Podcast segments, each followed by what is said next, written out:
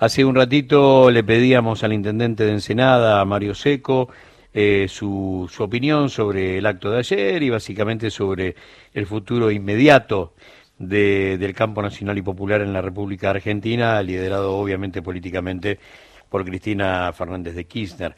Ahora el turno de, de hablar con Teresa García, la presidenta del bloque del Frente en el Senado. Teresa, gracias por atendernos. Muy buen día. ¿Qué tal? Buen día, ¿cómo le va? Eh, sensaciones del acto de ayer para después por ahí desmenuzarlo más políticamente, pero la sensación de, de, de volver a, a, ver a Cristina en el ruedo, que sea el primer acto después de la, la, condena infame del tribunal que lo que pretende es la prescripción eterna, no solamente de ella, sino de las políticas del campo nacional y popular. Bueno, ¿qué, qué sensaciones dejó el acto de ayer? Bueno, lo, lo por, voy a, a, hablar por mí y por algunos sí. compañeros con los que estuve. Uh -huh. En realidad, siempre Cristina es ordenadora, ordenadora de las distintas etapas sociales y políticas del país. Y la verdad que ante la ausencia de discurso político, ante la ausencia de un discurso político profundo, donde se debatan las cuestiones profundas de las consecuencias que vivimos como sociedad, obviamente Cristina brilla por sobre todo, porque tiene la cabeza para mirar al mediano y largo plazo, así como hizo referencia ayer, como la tuvo aquel 9 de diciembre diciendo cuiden lo conquistado porque vienen por ustedes, ¿no? Uh -huh. y, y, finalmente se cumplió. Esta es mi sensación de, un, de, de, de, mucha alegría y satisfacción cuando uno la escucha, porque la verdad que hoy por hoy es la única dirigente político que pone un pie en el futuro. Eh, esto es mi, mi sensación personal, ordena, eh, pone metas, creo que la, la consigna más importante de ayer hacia adelante fue el 24 de marzo es Argentina y democracia o mafia en, en los 40 años de, de aniversario de haber recuperado la democracia de los golpes militares. Sí. Y esto me parece que es una convocatoria plena, digamos. ¿no? Uh -huh. eh, hacia adentro, ¿no? Las, las miradas que, que tienen que ver con la reorganización del frente pensando en las próximas elecciones. Sí. Eh, ¿qué, qué, qué, ofrece? Una, ¿Una paso con participación general? ¿Una mesa muy larga y a discutir cuanto antes eh, las, las discrepancias para llegar a puntos en común? unidad? ¿Por dónde eh, observa que va a pasar el futuro del frente?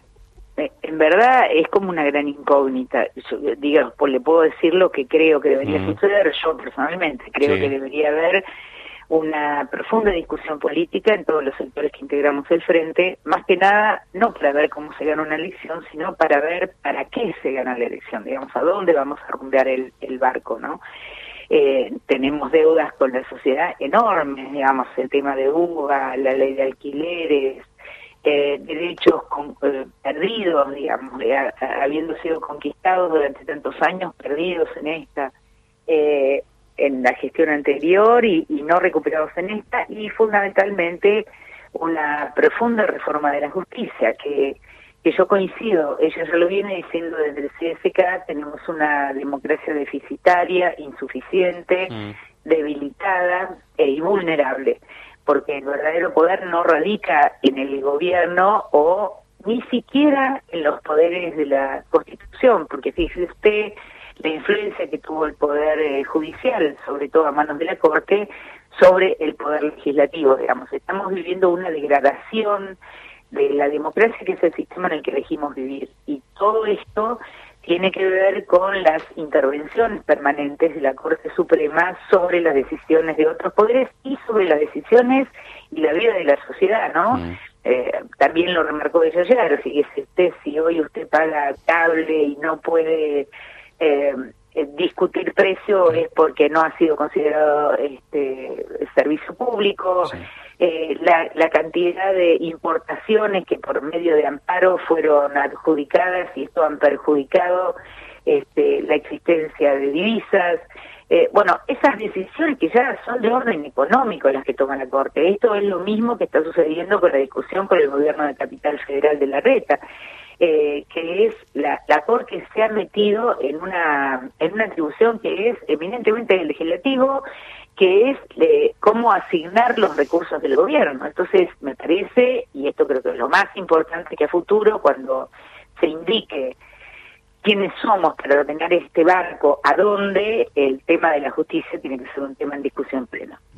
Durante muchos años en, en la Argentina, y puedo ir hasta finales del siglo XIX, principios del siglo XX, aparecía una derecha oligárquica basada en la construcción de los terratenientes después de la conquista del desierto, que a su modo y con un proyecto totalmente distinto al del campo nacional y popular, edificaron un Estado para después entregarlo a, la dependencia. Pero edificaron un Estado, desde la 1420 en adelante y así, sucesivamente. A partir de, de la última dictadura, había la sensación que la derecha tiene como objetivo central, y en eso después el posgrado menemista fue muy claro, aparece como el gran objetivo la destrucción del Estado. Exactamente. ¿No?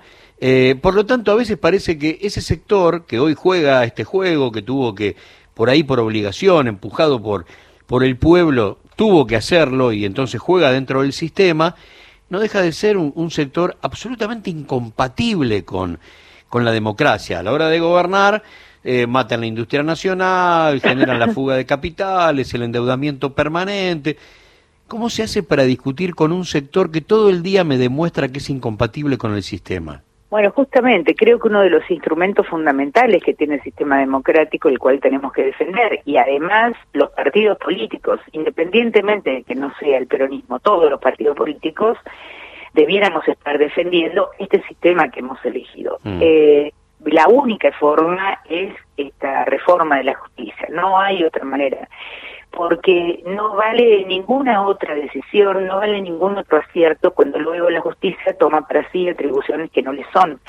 Y como, como se dice entre comillas, el órgano supremo de la justicia, mire, hoy usted cuando, recién cuando presentaba la nota, lo escuchaba hablar de la próxima elección en Boca, ¿no? Y de algunas figuras políticas del PRO eh, Arribas fue el, responsable de la AFI, de los, organismos de inteligencia, y fue elegido por Macri por distintas razones. Primero, por su parentesco con los negocios con el fútbol. Y segundo, porque según Macri era el más atorrante de todos sus amigos. El que más sabía de trampas o algo por Exacto, el el más atorrante, así lo definió. Entonces, lo que uno tiene que pensar es que tiene que discutir con ese poder que está por fuera del Estado, por fuera del gobierno. Es un poder constituido, bien lo define Cristina también, en un, es un Estado paralelo, es un, un, un, un aparato paraestatal que mm. funciona por fuera de las normas democráticas y de lo que debiera ser la Constitución. Entonces me parece que la discusión central tiene que estar puesta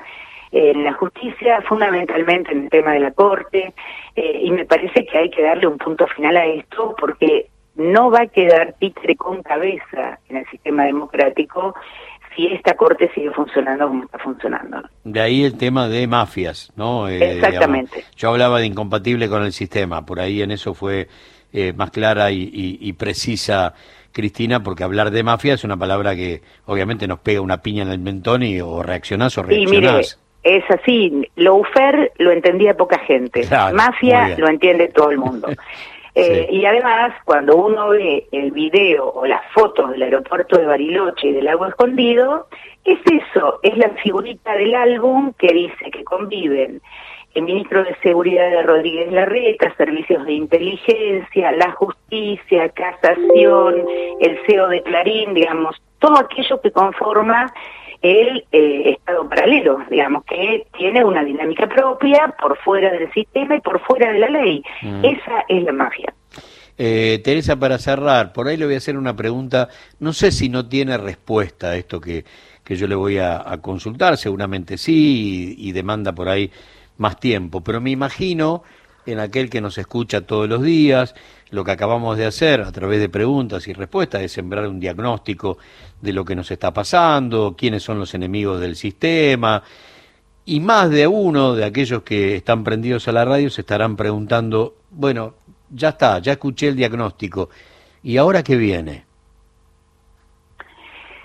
Bueno, lo que pasa es que tiene innumerables respuestas esa pregunta. eh, lo que viene es, en, en el peronismo por lo menos, es eh, de, todos los sectores que integran el Frente de Todos o el peronismo, los sectores sindicales, las organizaciones sociales, eh, coincidir en el diagnóstico, que no es una cosa fácil, porque por ahí usted y yo coincidimos, pero no todos. Entonces, coincidir en el diagnóstico y eh, definir cuál va a ser la propuesta para el año que viene de corte electoral, porque la gente eh, la sociedad eh, ya está muy advertida de las cosas que no son y no funcionan. Por eso me parece que hay que ser, como es Cristina, claro, preciso, contundente. ¿Qué vamos a hacer con esto? ¿Qué vamos a hacer con esto otro? que ¿Cómo vamos? ¿Se puede parar la inflación? Bueno, es muy difícil, vamos a tratar de bajarla. ¿Cómo van a funcionar los precios? ¿Cómo aquellos que son monopólicos? Eh, digamos, hay una innumerable cantidad de cosas que golpean a nuestra sociedad todos los días. Y que tal vez esto que estamos hablando usted y yo, de la justicia, del sistema, les parece lejano, sin embargo, no lo es. Hay que preguntarle simplemente a los familiares de Lara San Juan qué sienten cuando buscando a, a, sus a sus seres queridos en el fondo del mar eh, se dieron cuenta que estaban siendo espiados, cableados, espionaje ilegal por parte del gobierno de Mauricio Macri, que a los pocos días lo exoneraron. Entonces, esto es la vida cotidiana que tiene múltiples facetas y que además es una sociedad con enormes intereses encontrados. Eh, por eso tal vez es que Cristina es el objeto de todas las agresiones, porque es la única dirigente política que interpela permanentemente al poder cuando conculca derechos. Y si hay algo, y lo dijo también ella ayer, que, que tiene esta nueva metodología que usted bien describe de, de, estos mafiosos, eh, eh, que, que, obligadamente están dentro del sistema porque advirtieron que podían ganar una elección con el voto popular, es que eh, instalan el miedo, la persecución. Fíjese usted que se han espiado entre ellos, ¿no? Hay que preguntarle a Santilli qué sintió cuando se vio espiado de sus ah, hijos. Eh, mm, pero el miedo, la persecución, la amenaza es un sistema que le funciona para el sometimiento de cualquiera que quiera este, interpelar, que cualquiera que quiera modificar las cosas. Por eso creo que lo fundamental es que no hay que tener miedo y no hay que callar. Teresa, gracias por la charla, que tenga buen día y si no volvemos a encontrarnos en el aire hasta que arranque el año que viene, gran año, gran año. Va a ser un gran año. Bueno, muchas gracias. Teresa García, presidenta del bloque del Frente de Todos en el Senado de la provincia de Buenos Aires.